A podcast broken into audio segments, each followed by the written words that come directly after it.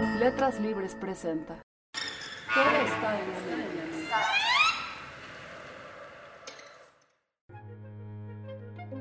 la. La depresión es una enfermedad que oscila en frecuencias a veces entre el 4 y el 25% de la población general que alguna vez se va a deprimir en la vida con distintas posibilidades de manifestación clínica, pero que el núcleo de ella es un sufrimiento y una disminución de las capacidades de un ser humano para funciones muy básicas y de relación interpersonal.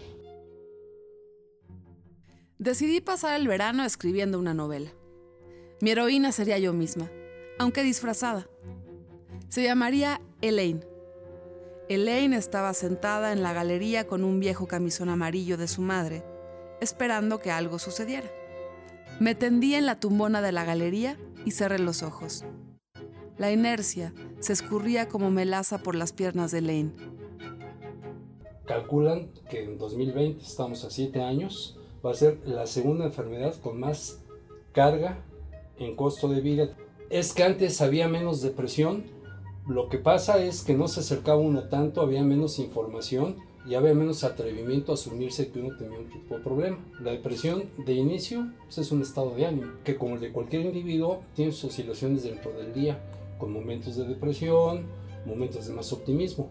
Se habla ya de enfermedad cuando esas oscilaciones son mucho más significativas y por supuesto cuando ya son disruptivas al tema del vivir cotidiano, relación interpersonal, relación con uno mismo, el tema de trabajo. Cuando hay una condición depresiva excesiva, pues por supuesto hay una reducción de las habilidades y capacidades del individuo. Su psiquismo está como retrotraído, vamos a decirlo. Es un padecimiento, tan padecimiento como tener una gastritis, tener un hueso roto. Es en el mismito nivel.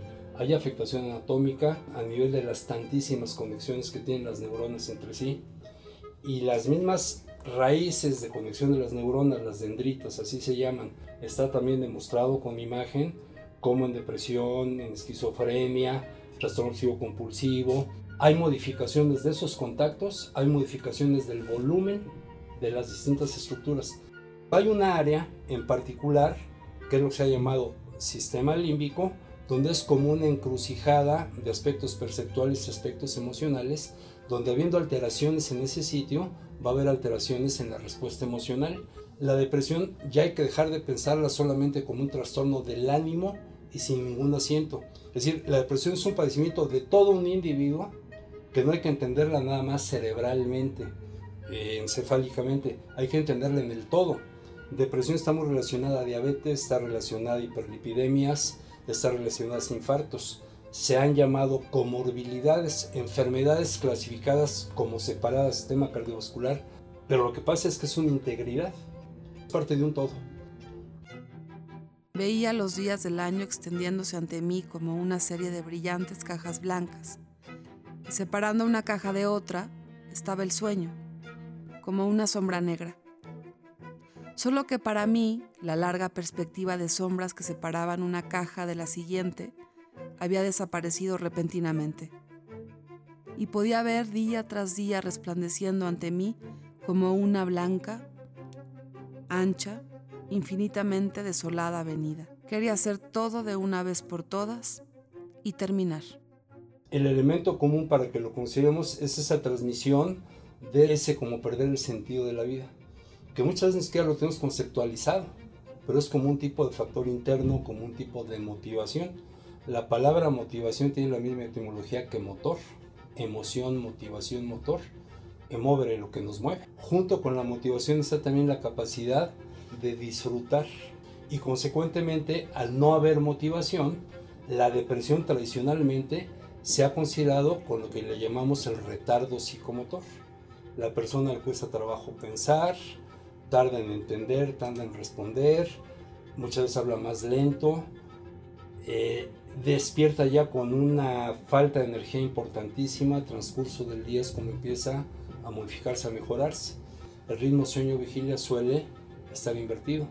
La gente está más activa en la noche y está con mucho más retardo durante el día. Por supuesto, el correlato emocional de la tristeza, el pensamiento fatalista, el acentuamiento de los sentimientos de culpa. Cultura, por supuesto, incide en cómo se expresa un mismo trastorno con misma base bioquímica. Hay culturas, la judeo-cristiana, la cultura occidental con esa base, que por supuesto es culpígena. Entonces, esos temas se acentúan en el estado depresivo o viceversa.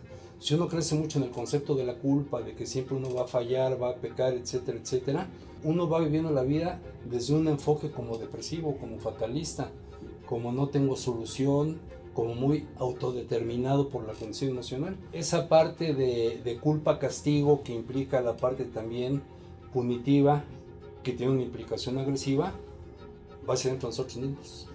Y eso es desde el punto de vista psicoanalítico el mecanismo justamente de la depresión, ¿no?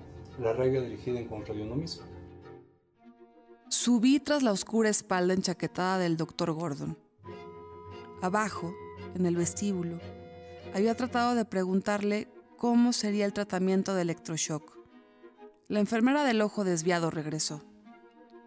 Me desabrochó el reloj y lo dejó caer en su bolsillo. No te preocupes, dijo haciéndome una mueca. La primera vez todo el mundo está muerto de miedo. Traté de sonreír, pero la piel se me había puesto rígida como un pergamino. Entonces, algo se inclinó y se apoderó de mí y me sacudió como si fuera el fin del mundo.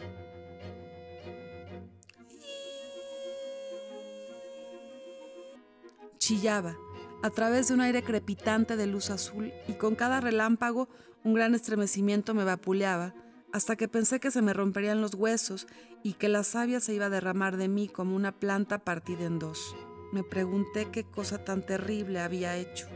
Hay genética muy demostrada como en 5 o 6 cromosomas, 4 o 5, y hay un correlato con la estadística en los estudios, donde se ve que efectivamente hay familias que son claramente depresivas. Como en toda expresión genética, no todo depende nada más de la carga genética, está el tema del medio ambiente, que permite o no que se manifieste esa expresión.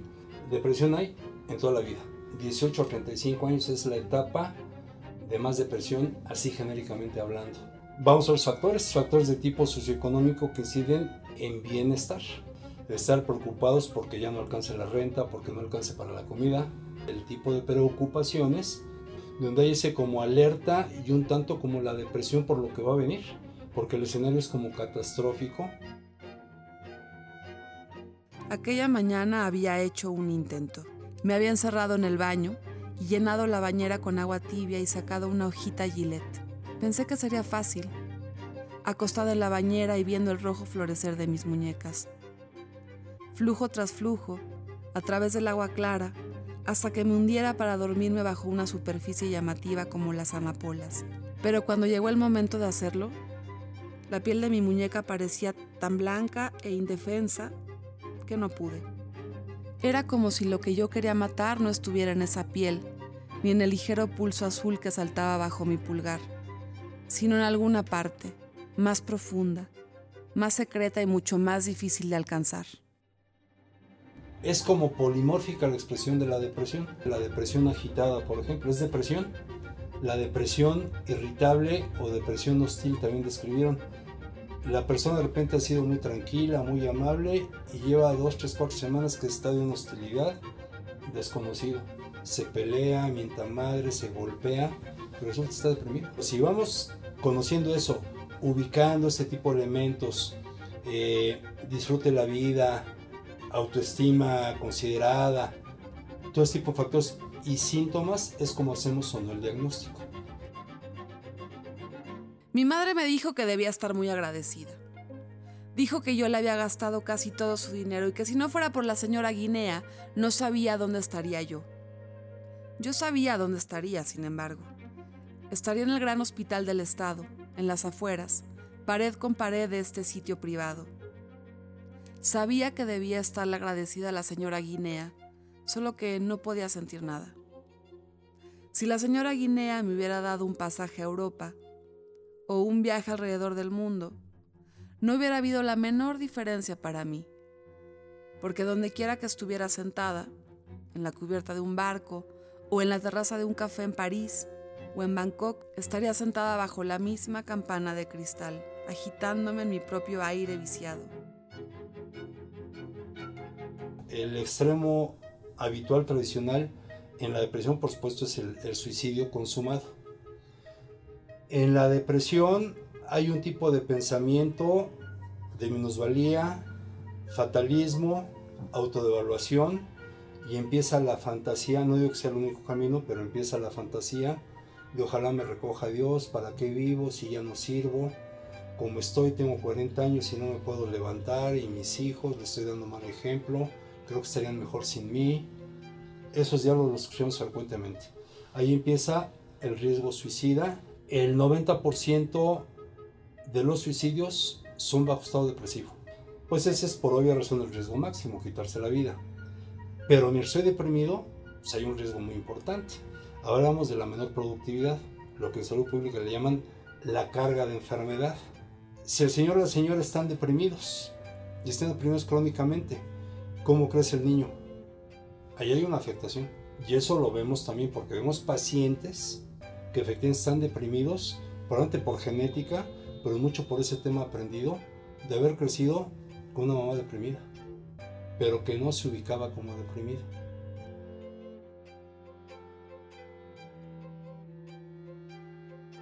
Mi aliento salía en blancas bocanadas aún en ese aire lleno de sol. La última y alegre exclamación de Valeria había sido, ¡Hasta pronto! ¡Te veré! No, que yo sepa, pensé pero no estaba segura. No estaba segura en absoluto. ¿Cómo podría yo saber si algún día en la universidad, en Europa, en algún lugar, en cualquier lugar, la campana de cristal con sus asfixiantes distorsiones no volvería a descender?